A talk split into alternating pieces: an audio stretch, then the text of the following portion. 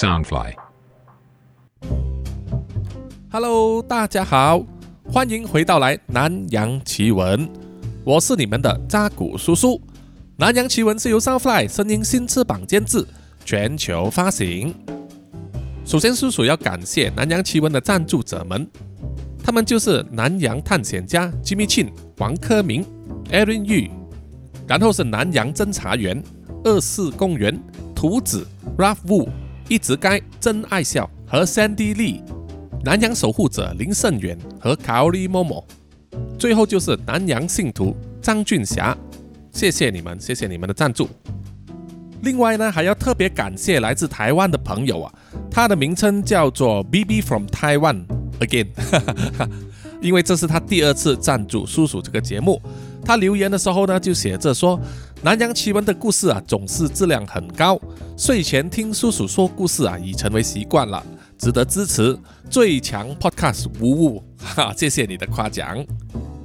那么这位听众呢，BB from Taiwan 啊，因为他并不是在 Mixer Box 里面赞助，而是通过 s o On，但是两次都是大额的赞助。叔叔希望呢，这位听众 BB from Taiwan 能够透过 IG、Facebook 或者是 Line 发一个私信来给叔叔。让我知道你的呃 email 啊，叔叔要寄这些感谢信给你。当然呢，也是想要帮你啊变成其中一个南洋奇闻故事的主角，所以啊想要多了解一下你哦，请你一定要私信叔叔，OK？那么本集的南洋奇闻内容呢，是给各位听众长知识的类型，分享一下几种呢在南洋一带非常特殊又少见的死人安葬方式。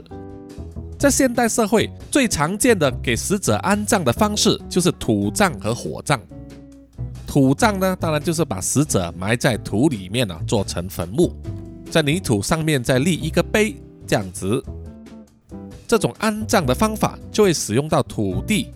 在某些国家呢，啊，其实不大可行。比如说在香港还有新加坡，寸金尺土的地方，你要买一块墓地呢，真的要花非常高的价钱啊。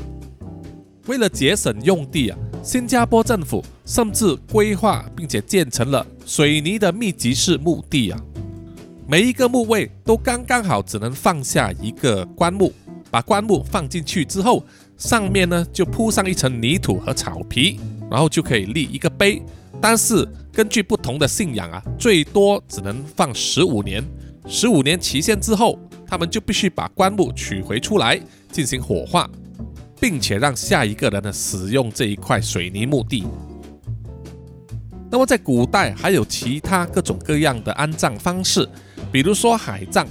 就是把尸体呢啊放到海里面；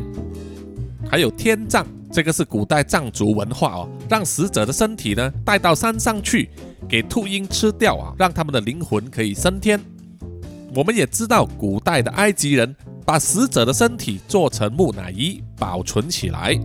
他们相信死者的灵魂有一天会回到自己的身体，然后复活。当然，还有在《南洋奇闻》第八十四集里面的石葬，就是让死者的家属吃掉死者的尸体，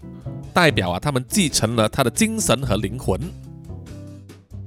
那么这一次和各位听众分享的呢，就是一种出现在菲律宾北部。一个叫做萨嘎达这个城镇的伊戈罗民族所进行的特殊安葬方式，就是呢，他们把死者的棺材放在悬崖和峭壁上。这一种安葬方式和中国南方古代啊少数民族的悬棺啊非常的相似。悬棺就是悬空的悬，棺材的棺，到现在为止还是可以看到啊，是一种旅游景点。中国的悬棺呢，他们是在悬崖的石壁上打洞，然后再钉入坚硬的木桩，钉进了两到三根水平的木桩之后，就把棺材啊放在上面。据说呢，当年他们是爬到山上啊，再用绳索把棺材吊下去。这种理论事实上做不做得到呢？啊，这个很难证明啊。毕竟两三千年前根本没有起重机，怎么把那么重的棺材吊下去呢？总之，在以前啊，因为要钉这个木桩，还要爬上去啊，吊这个棺木等等啊，是非常耗时耗力的工程，所以费用也很贵啊，是只有贵族才会使用的安葬方式。虽然菲律宾的悬棺和中国的悬棺很相似啊，都是把棺材放在峭壁上，但是菲律宾的特色呢，就是他们会在棺材的四周涂上鲜艳的颜色，写上巨大的文字，甚至会挂上纪念碑或者是十字架作为纪念品。有一些的悬棺旁边还挂着一张老旧的木质椅子。和中国的玄关一样啊，菲律宾的这些玄关到底是怎么装上去？而那些遗址又代表是什么呢？啊，到现在为止还是一个谜团，是考古学家们呢一直要去寻找的答案。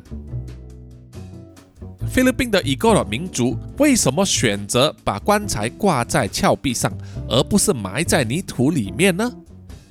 在英国的《每日邮报》啊，曾经有一篇报道解释说。已故的民族这样子做啊，是因为他们认为把棺材放置到悬崖上，是为了让死者的灵魂得到永恒的祝福，让他们更快的走上天堂的道路。而有一个专门报道旅游奇闻的网站 Rough Guides，这解释说，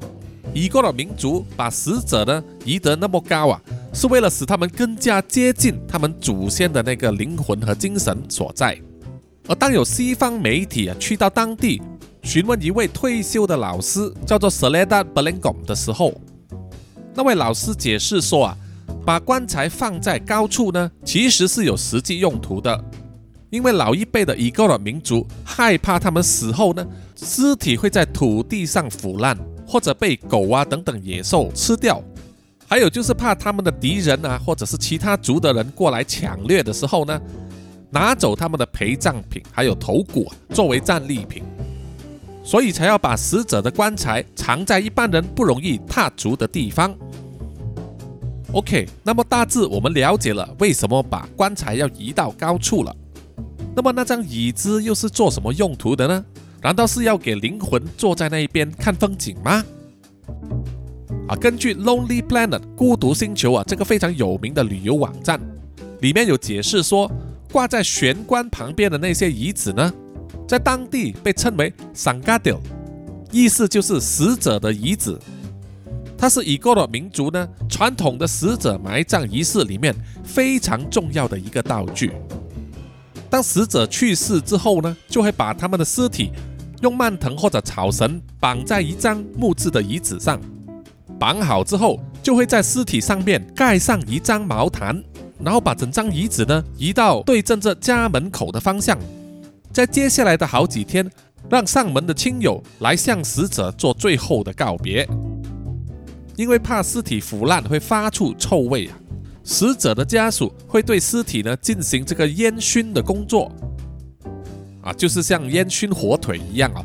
就是点燃这个炭，上面再加上香料等等的东西呢，啊，放在尸体的下面啊，让燃烧的烟覆盖在尸体上面，也可以去除掉尸体里面的水分。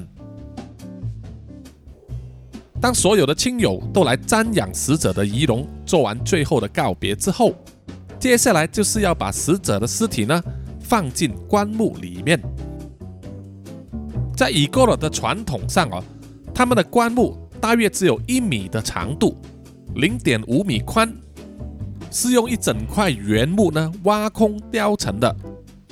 这个空间确实不大，要怎么样放下一个成人呢？而且尸体还是必须以胎儿的姿势啊放进去。啊，大家都知道胎儿的姿势就是呃腿缩起来啊，双手好像环抱这样子。在那么小的棺材里面要做这个姿势啊，其实非常的困难。所以他们会用工具将尸体的骨头全部打碎，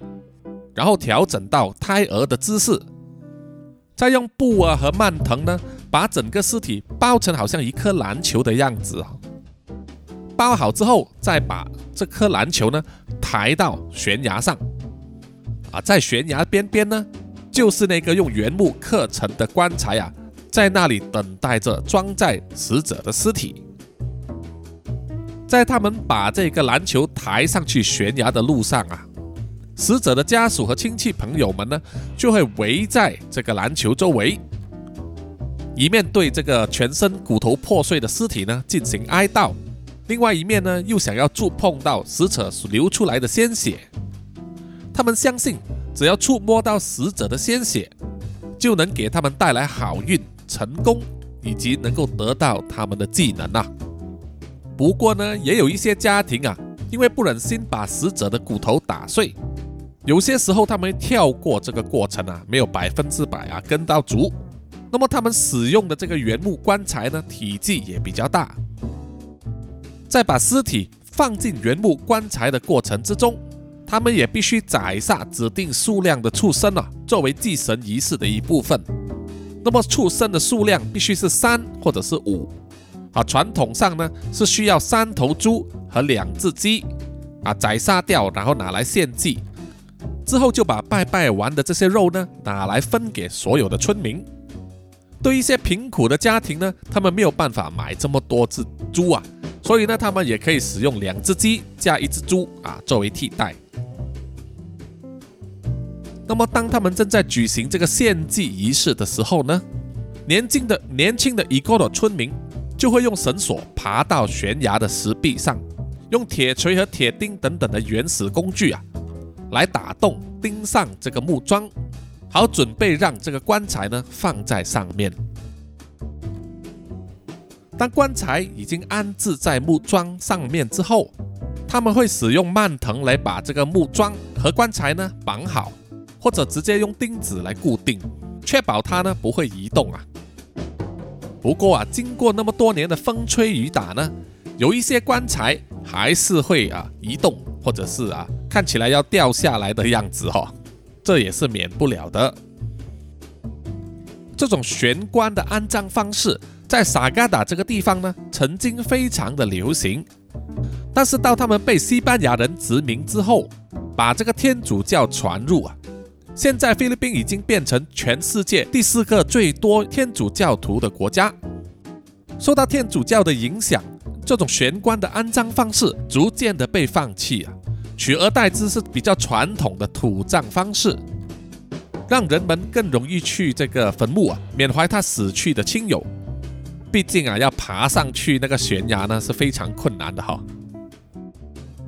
OK，这种玄关的安葬方式呢，其实还不算是离奇啊，还有更离奇的方式。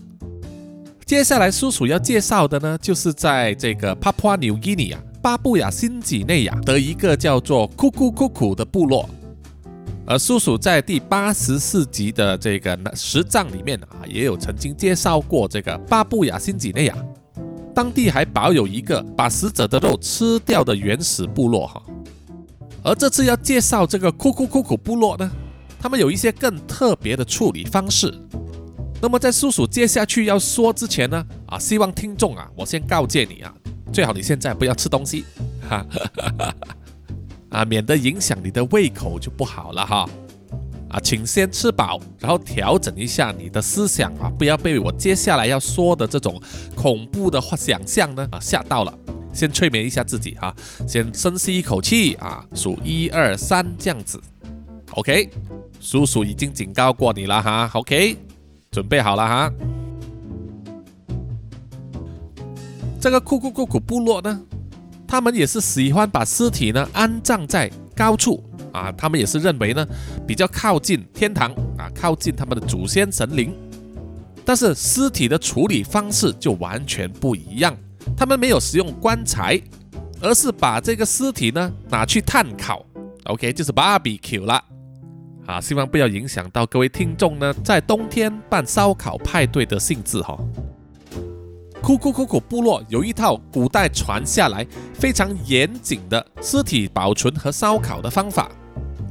除了让死者的尸体可以长期保存，而且可以对抗各种各样的天气和气温的变化。啊，能够抵挡时间的考验，所以他们的尸体呢都能够保存啊，可能超过一个世纪。这种神秘又失传了的方法呢，让所有死者的身体啊都露出特殊的红色光泽，和我们平常所看到的各种腐尸啊呈黑色或者是深褐色的那种颜色不一样啊。而且呢，库库库库部落保存下来的尸体。都会摆出各种各样的姿势啊，有的是坐着，有的是蹲着，有的是抱着一个东西啊，是他们的陪葬品。如果各位听众啊有机会去到巴布亚新几内亚这个地方，亲眼看到这些库库库库部落所保存下来的尸体的话，啊，可能会感到不寒而栗哈。从世俗的眼光来看呢，这种做法可能是不太人道吧？哦，可能有些人会觉得很变态。不过呢，在库库库库部落里面啊，他们认为这种把先人的尸体进行了烤制，再放在高处展示的方法，是一种至高无上的荣誉。呃，其实换个角度来想呢，也是跟现代人呐把骨灰存放在骨灰盒里，再放到灵骨塔里面拜祭啊，其实是没有什么两样的。好，接下来就是重点了，到底库库库库部落怎么样把他们先人的尸体进行这个烧烤呢？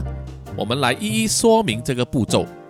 首先就是要涂上蜂蜜啊，对不起，这个是叔叔开玩笑的哈。啊，在他们的部落里面，有一位专门做这种事情的人呐，应该是叫做防腐处理师吧。我们暂且就叫他大师吧，哈。大师呢，首先就会对尸体的膝盖、脚还有手肘的部分呢，用刀割开，让身体里面的脂肪可以从这些切口里面流出来。啊，流出来的都是一坨一坨黄色的液体，这样子哈。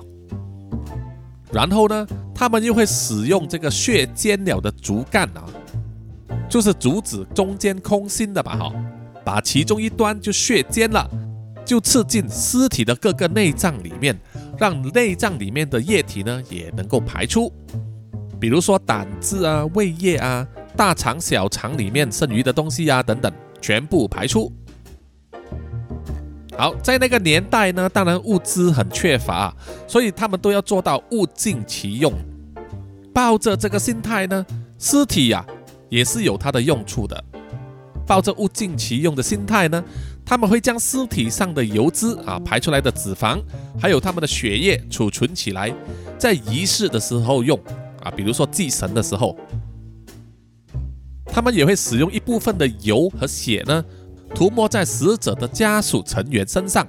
他们相信这样子做啊，可以将死者的力量啊传给他的家属成员。那么剩下的油怎么办呢？啊，尸油哈，他们就会拿来做饭、煮食的时候拿来用。说到这里呢，就让叔叔想起了泰国的一些法师啊，会用这个尸油啊做成一些咒语还是什么的。咦，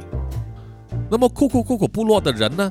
认为这个死者的油或者是血呢，还有这些液体呢，如果滴落到地上的话，会给他们带来不幸，所以啊，他们都会全部妥善的收藏起来，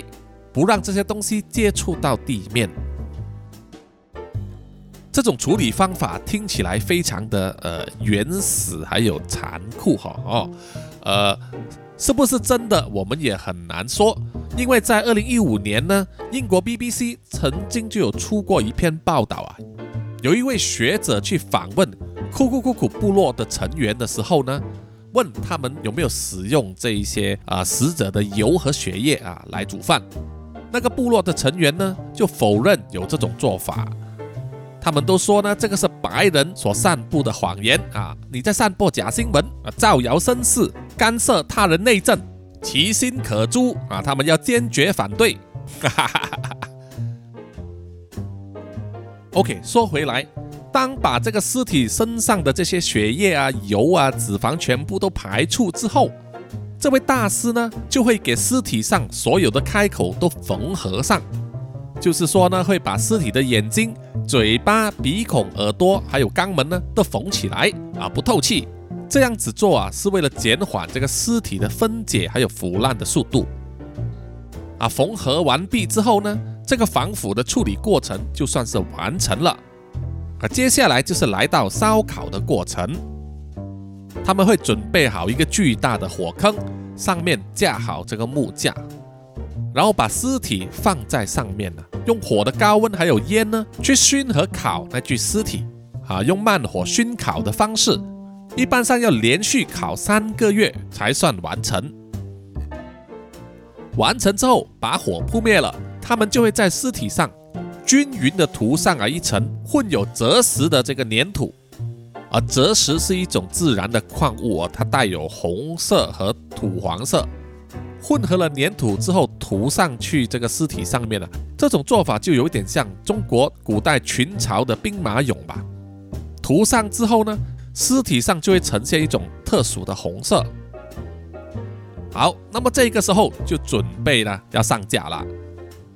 库库库库族人呢，就会把这具尸体放进一个事先做好的竹笼里面。然后把整个竹笼啊抬到他们村庄周围的山上，啊放在那里呢，作为纪念死者的一种方式，让他们更靠近天上的神灵。同时啊，放在高处呢，也能避免尸体受到野兽或者是入侵者的伤害。呃，另外就是啊，在这个烧烤的过程进行之前呢，有一些尸体的部分啊，他们会另外处置。比如说，他们的手掌肉啊、脚底肉，还有这个舌头啊，都会事先割下来，交给死者的家属啊，作为纪念。由于可以进行这种烧烤方式来保存尸体啊，是无上的光荣，所以能进行这种仪式的人呢，一般上都是部落里面地位比较高的人啊，可能是祭司啊、村长啊、有智慧的长者啊等等。在某些特殊的日子啊。要进行仪式的时候呢，他们还会把尸体从山上抬回下来，和这些尸体交谈呐，寻求他们的建议和指导，就好像觉得他们还是活着一样啊！哈，这个实在是匪夷所思啊，不过是他们的习俗。当英国的探险家 Charles Higginson 来到了巴布亚新几内亚呢，见证了整个烧烤尸体的过程之后。他回到英国之后，在一九零七年呢，就发表过一篇报告，把库库库古族人呢烧烤尸体这个过程啊，描写的非常恐怖和残忍。他甚至在报道里面，他甚至在报告里面说，库库库古族人呢会吃掉死者的肉和内脏。这种说法后来呢就传回去这个部落，部落的人呢就坚决否认这种说法，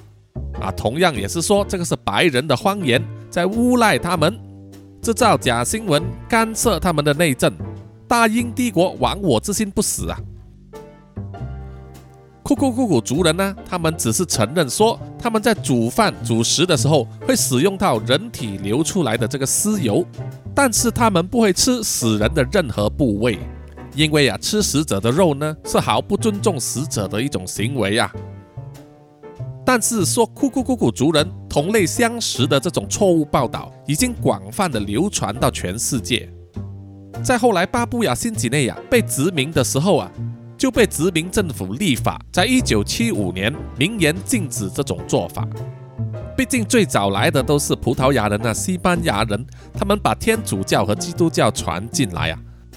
被这些白人看到部族里面的人正在巴比 Q 啊，他们一定会高喊 O M G 哈。虽然被禁止啊，但是在比较偏远啊森林深处里面的部落呢，还是有进行这种仪式。但是随着时间的推移，有些部落里面的人逐渐的开化啊，年轻人离开村落到城市找工作，接触到城市的生活，就慢慢的放弃了传统，所以也让他们这个传统的尸体保存技术呢走向失传。世界地理杂志啊，National Geographic 就曾经在二零一六年刊登过一篇报道啊，是由一位德国的摄影师兼自然科学家，叫做乌拉洛曼。他为了要研究库库库古部落的尸体保存技术，所以特地深入森林里面去和他们的族人接触啊。从二零零三年他就开始这样子做，但是就受到库库库古族人的排斥，这个是非常正常的哈。他们都对外人呢有非常高的警惕，而且还是个白人。这位摄影师乌拉洛门呢，他也非常的坚毅，持续了十年了，都这样子去跟他们接触，终于建立了一个比较良好的关系啊，取得了他们的信任，获得部族里面一位长老叫做 Gam 大主特别恩准，在二零一三年才被容许进入村子里面。去目睹他们烧烤尸体的这个过程，叔叔可以说呢，这位德国摄影师啊，乌拉诺曼非常的有 guts，而且她还是一位女生哦。她访问了库库库库族人的长老 Gam 大主，详细记录了他们整个烧烤尸体的过程。根据乌拉洛们所写的报道呢，那位长老 Gam 大主呢，不知道他实际年龄到底多少，不过看起来很老了。他说他愿意告诉乌拉洛们整个过程啊，是因为想要让他们的这个传统被记录下来，留存在历史上。而甘大楚在死去的时候，他也自愿将自己的身体呢进行这个烧烤处理。甘大楚说啊，他们库库库的族人目前呢大约有四万五千人，可是大部分的年轻人呢都已经离开村落到城市去工作，走向文明了。而族人里面也有很多人放弃了这一项传统。甘大楚说，他身为长老啊，有这项责任要延续这个传统下去。在他晚年时期，亲自教导他的孩子怎么样进行尸体烧烤的过程。当然，教材不是用真人呐，而是用一只猪。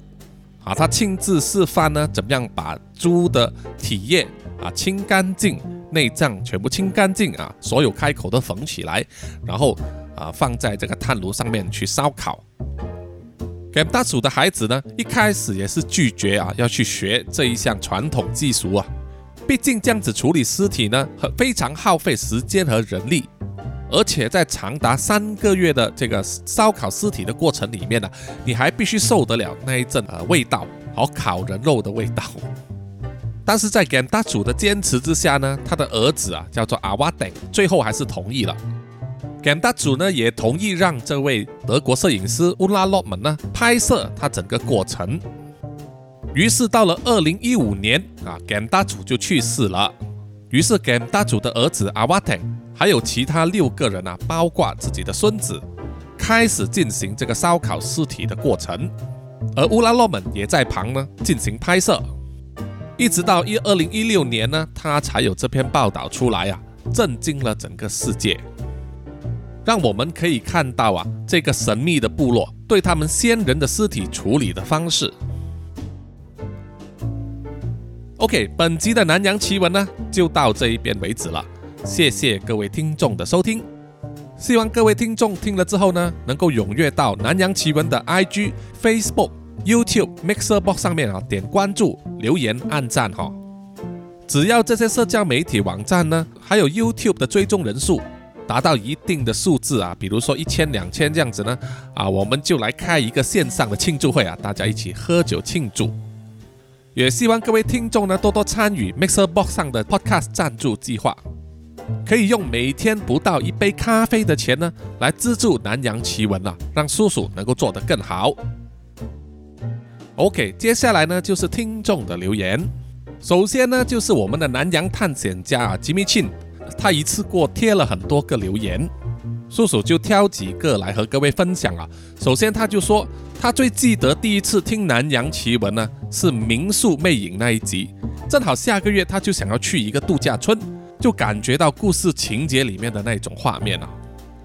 他就是从民宿魅影那一集开始听啊，就一发不可收拾了。金明庆还说呢，不晓得为什么我就是超爱苏拉雅，虽然人物是虚构的，但是脑海中就一直在脑补啊。他的外貌到底长得如何？哈哈，呃，是的，是的，确实啊，叔叔在这个社交媒体上有贴一个周末来玩玩，就是要听众们呢，呃，分享一下他们心目中印象最深刻的那只怪物啊。很多人都选苏拉雅啊，包括 Chan Dennis、Rainforest、J C Mini、Dear 一零、Dear 一零、D A 啊三十三啊等等啊，还有好几位。都对苏拉雅留下深刻的印象啊！毕竟她又漂亮啊，又邪恶，是一种非常强的对比哈。那么，因为她还没有被消灭掉，所以未来还是会有苏拉雅出场的机会啊。那么接下来呢，就是这位听众 Jason Enjoy Beat，他说啊，他印象最深刻的呢，就是大金了，就是恶魔的祭品那一集里面的螃蟹了。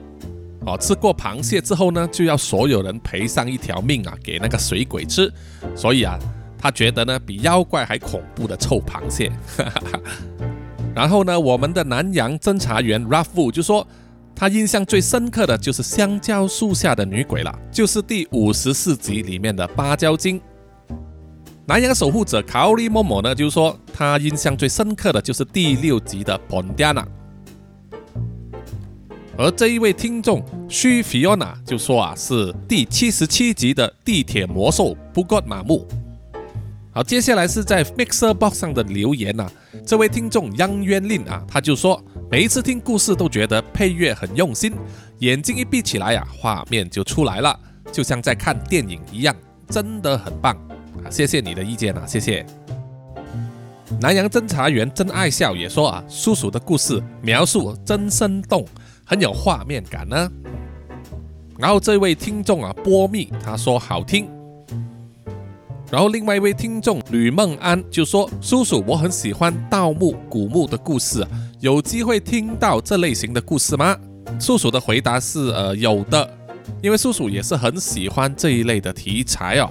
当年呢，我喜欢看那个《印第安纳 Jones》啊，印第安纳琼斯的电影，还有当然呃，还有南派三叔啊，还有《盗墓笔记》啊。呃，鬼吹灯这一些我都有看，所以会有这个想法，但是故事要先组织一下哦，我觉得会有机会的。下一位留言的听众呢是 Suf Jerry，他说：“叔叔好啊，你也好，你也好。”啊，另外一位听众是 Kim，他就留言写了五个赞，好，谢谢你啊，你也很赞。OK，大致上就是那么多，那么我们下一集再见，拜拜。